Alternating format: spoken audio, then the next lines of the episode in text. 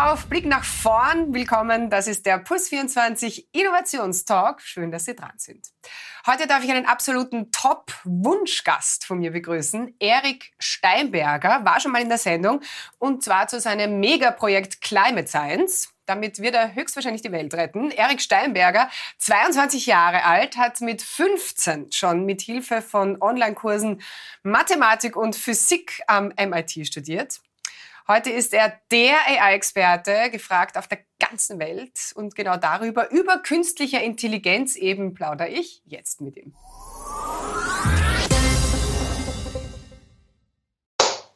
Danke. Gerne. Immer letzte Kontrolle. ist so süß. Das machst du immer, gell? Ja. Nein, na, dann also, hat man ein gutes Gefühl. Wenn, wenn, wenn ich irgendwann aus der Ausnahme rausfliege, dann gehe ich Ja, in ja. die Kugel. So. Passt bei mir aus jeder Zeit? Was? Zeit läuft? Ja, die zwei Sekunden. Ja, ja, stimmt. Du bist schon wieder vorgestellt, gell? Weißt du, so wie das letzte Mal. Also die Leute wissen schon, wer du bist. Ja? Alles klar. Okay. Passt. Damit, ich freue mich wirklich, dass er sich wieder Zeit genommen hat. Herzlich willkommen, Erik Steinberger. Hallo, Erik. Servus, es freut Hallo. mich noch einmal da zu sein. Sprechen wir heute über künstliche Intelligenz. Und wenn wir über KI sprechen, dann kommen wir an einem natürlich nicht dran vorbei, nämlich an Elon Musk, quasi der AI-Pionier, den du ja auch sehr bewunderst. Wofür eigentlich am allermeisten? Ich, ich würde sagen, es gibt bei vielen Leuten auf der Welt, inklusive Elon Musk, aber auch vielen anderen, gewisse Eigenschaften, die man schätzt und Eigenschaften, die man nicht so schätzt. Ich würde jetzt nicht sagen, dass ich ihn spezifisch bewundere. Ich glaube, ich lerne eher von verschiedensten Leuten und ihm inkludiert. Es ist wahnsinnig beeindruckend zu sehen, wie viele Bereiche er praktisch von neu erfunden hat. Die, in der Autoindustrie hat niemand geglaubt, dass elektrische Autos möglich sind. Ähm, die Preise von Weltraumreisen ähm, oder sag ich mal äh, International Space Station äh, Visits so zu verringern, ist einfach unglaublich, dass das geht. Und äh, mit dem Startup-Mindset überhaupt, davor schon viele Software-Companies, also die, die Diversität der Dinge, die er erreicht, ist wahnsinnig cool. Ähm, AI-Pionier, ich weiß nicht, er hat, er hat Neuralink gefundet und OpenAI gefundet. Er selber macht jetzt nicht sehr viel AI-Research, aber ähm, er ist natürlich in vielem involviert. Was er auf jeden Fall ins Leben gerufen hat, ist ein äh, Implantat-Startup, nämlich Neuralink. Und ja, das Ganze ist einfach ein Mensch-Maschine-Interface und da dürfte er auch schon relativ weit sein. Also er sagt laut eigenen Angaben, dass seine Versuchsaffen bereits per Gedankenkraft Videospiele spielen können. Sehr beeindruckend, aber natürlich auch ein bisschen spooky. Äh, mit welchem Gefühl beobachtest du solche Entwicklungen? Generell glaube ich in der Vergangenheit, auch wenn man sich ansieht, die technologischen Entwicklungen in der Geschichte der Menschheit und speziell in den letzten 100 und 200 Jahren, hat man vor allem Neuem immer Angst gehabt. Also man Angst vom Auto, man würde sterben, wenn das Ding zu schnell fährt und vom Zug. Und äh, die, äh, es gab immer diese Resistenz gegen neue Dinge und die Angst davor. Und ich denke, das ist auch gut auf die Weise, dass wir uns als ähm, Menschen selber davor schützen, dass, dass irgendwas ganz Blödes passiert.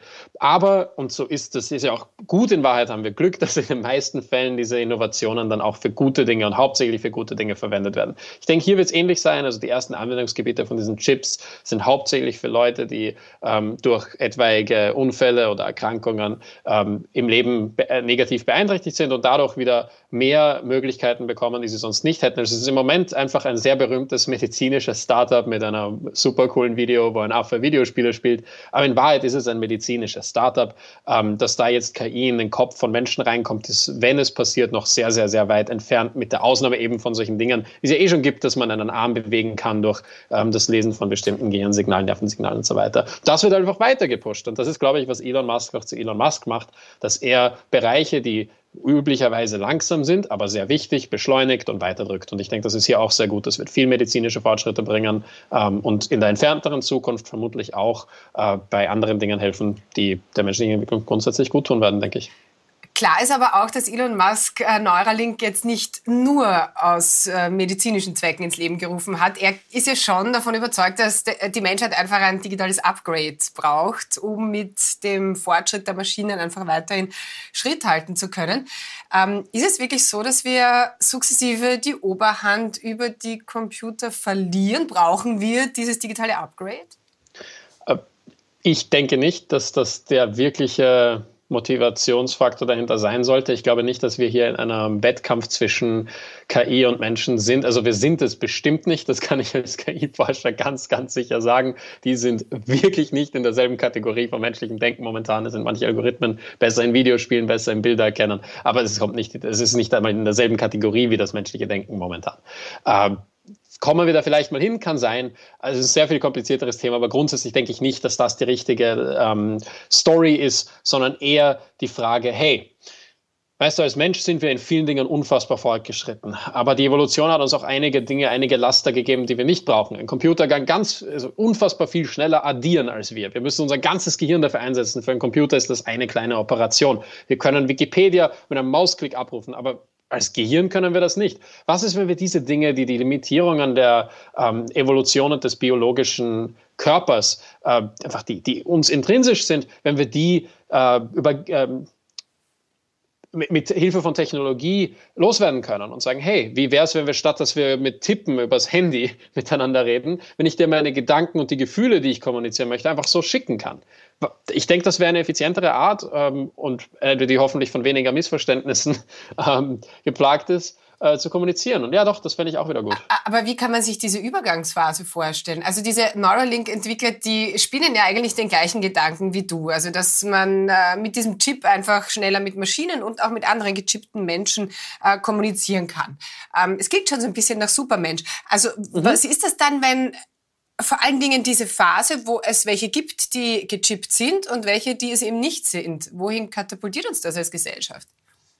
Das ist eine unfassbar spannende Frage und ich glaube auch eine von denen, die in diesem gesamten Universum von Brain-Computer-Interfaces ich meine, die relevanteste ist. Ich glaube da weniger an diese Übernahme von KI und so weiter. Das absolut wichtige ethische Frage, wenn das teuer ist wird das die Spaltung der, ähm, des Reichtums erhöhen oder nicht? Ähm, ist bei jeder, bei jeder Sache die Frage und das müssen wir auch wirklich, äh, wenn es so weit kommt, dass das dann als, als kommerzielles Ding erhältlich ist, äh, muss das bedacht werden. Das ist, denke ich, bei vielen Innovationen so, dass zuerst äh, die Leute, die ähm, ein größeres Vermögen haben, sich das leisten und leisten können. Äh, wahnsinnig wichtiges Thema. Ich habe keine äh, perfekte Lösung dafür parat.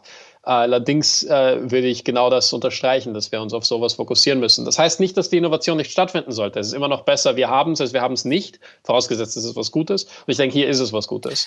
Aber ja, diese Themen müssen alle bedacht werden. Aber stell dir mal vor, man könnte sich einfach eine App ins Gehirn laden und dann, keine Ahnung, Chinesisch sprechen oder eine Kampfsportart können.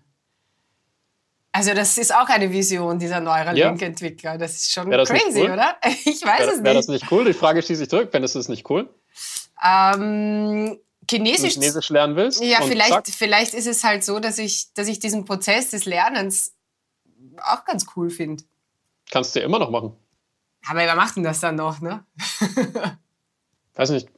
Also du, wenn du es gerne machst. Ja, stimmt. Also man hat vielleicht dann einfach die Option, meinst du, ne? Ja, es muss ja auch nicht permanent ins Gehirn reinschreiben. Äh, wenn ich jetzt gerade den Skill brauche, ja, dann habe ich ihn halt jetzt. Mhm. Mhm. Also das würde zum Beispiel, das, wenn du das Sprache lernen Beispiel findest, das ist ja alles extreme Zukunftsvision-Ding, das ist ja nicht übermorgen. Aber wenn das ginge, stell dir vor, du bist jetzt Flüchtling aus irgendeinem Land, dem es dir nicht so gut ging, dann kommst du hierher und jeder fragt dich, sprichst du Deutsch? Sprichst du Deutsch? Ja, jetzt sprichst du Deutsch. Mhm. Wäre auch cool. Mhm. Also das hätte auch wieder positiven Impact. Ähm, das ist jetzt nur dieses eine Beispiel. Weißt du, in der Schule zum Beispiel gibt es ja immer diesen riesen Kontrast zwischen Schülern. Manche sind besser, manche sind schlechter in dem Fach. Und es dauert so lange, dass du da durch die Schulzeit durchkommst. Natürlich ist unfassbar wichtig, dass der soziale Aspekt ähm, in der Bildungsreise eines Kindes und eines Jugendlichen ähm, stimuliert wird. Das ist, finde ich zumindest der wichtigste Teil, den die Schule erfüllt und erfüllen wird in der Zukunft. Aber warum brauchen wir 20 Jahre, um irgendwas zu lernen? Warum kann ich nicht einfach jetzt so, ich will Ingenieur werden, zack? Aber, das ist, aber es, ist, es, ist, es ist eigentlich krass, weil eigentlich braucht es ja dann kein Bildungssystem mehr, mehr oder weniger. Ähm, zumindest, zumindest braucht es dann nur noch so vielleicht Workshops, um Empathie in irgendeiner Form zu üben.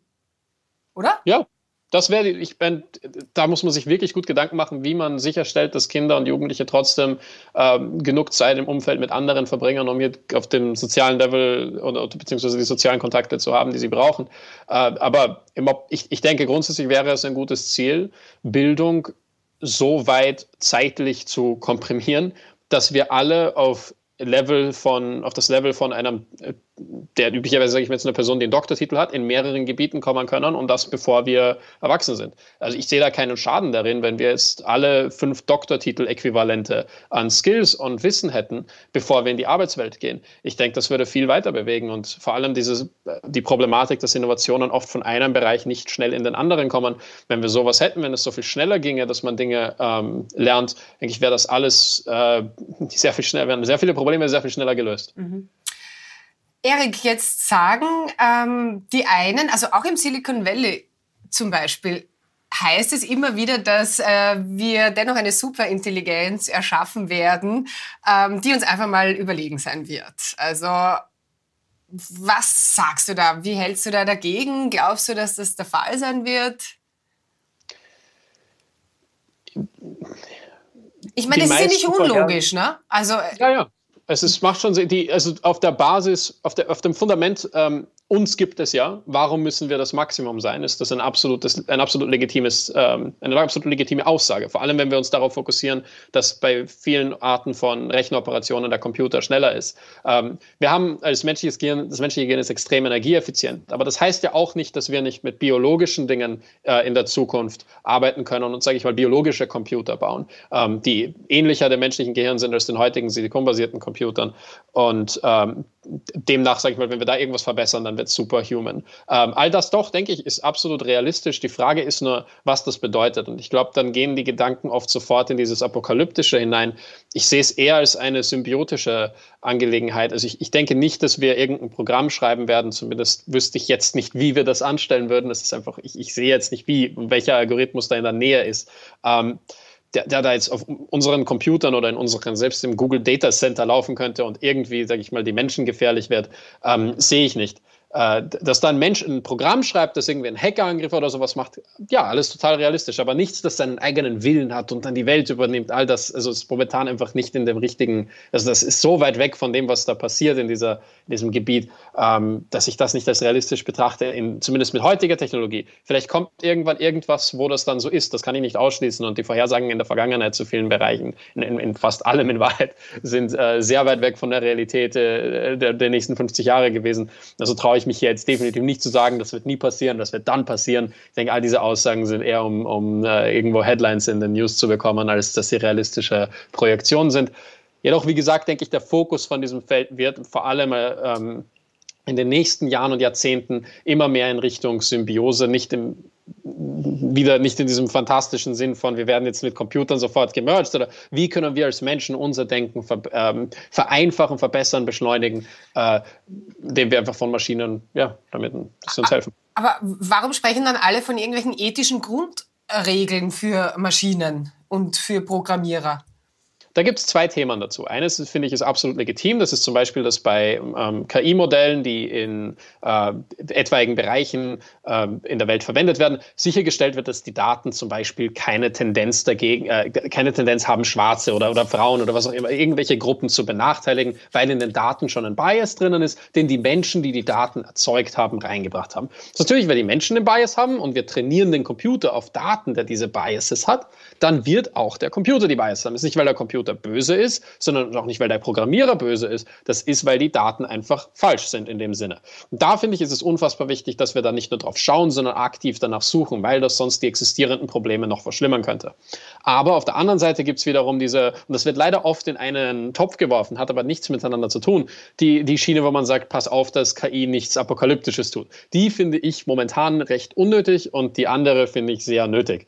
Ähm, und leider wird genau das Gegenteil oft gemacht, jetzt bei Google zum Beispiel Beispiel sind viele von den AI-Ethics-Forschern, die, ähm, die sich mit dem Bias-Thema beschäftigt haben, wurden tatsächlich rausgeworfen, weil das Google unangenehm war, finde ich nicht gut. Äh, und aber von diesem Apokalypsenzeug, das, ja, da, darüber reden Leute. Ich, ich finde, das sollte genau umgekehrt sein und wir sollten uns mit auf die Effekte der, auf die, die, die, die tatsächlich existierende KI, das, was wirklich verwendet wird und was es wirklich gibt, auf die Gesellschaft hat, damit sollten wir uns beschäftigen und mit diesen apokalyptischen äh, Terminator-Träumern, ähm, auch wenn Elon davor Angst hat, eher nicht. Also was es halt wirklich gibt, ist zum Beispiel, äh, sind Speaker, also Alexa zum Beispiel. Ähm, wie stehst du so grundsätzlich zum Thema Datenschutz? Ist es in Ordnung, dass Alexa uns Bier nachbestellt und uns, keine Ahnung, äh, ja, besser kennt als wir uns selber? Ich finde, das sollte jeder für sich entscheiden. Also es müssten ich finde es gut. Ich finde es gut, wenn Firmen transparent sind mit dem, was die Produkte tun und wie Daten gespeichert werden. Und für manche Leute möge es sein, dass sie sagen, ja, es ist mir wert und andere, nein, es ist mir nicht wert. Ähm, da würde ich den Menschen nicht in ihre Entscheidung reinreden. Mhm, mh. Ich selber habe kein Alexa, aber nicht aus dem Grund, einfach weil ich keinen Nutzen dafür habe. Okay, okay. Erik, vielen herzlichen Dank. Ähm, wir sind leider schon am Ende der Zeit, aber es freut mich immer wieder mit dir zu plaudern und zu tratschen. Und ich hoffe, es war nicht das letzte Mal und ich hoffe, bis zum nächsten Mal. Freue mich schon sehr. Vielen Dank. Danke. Ciao. Ciao.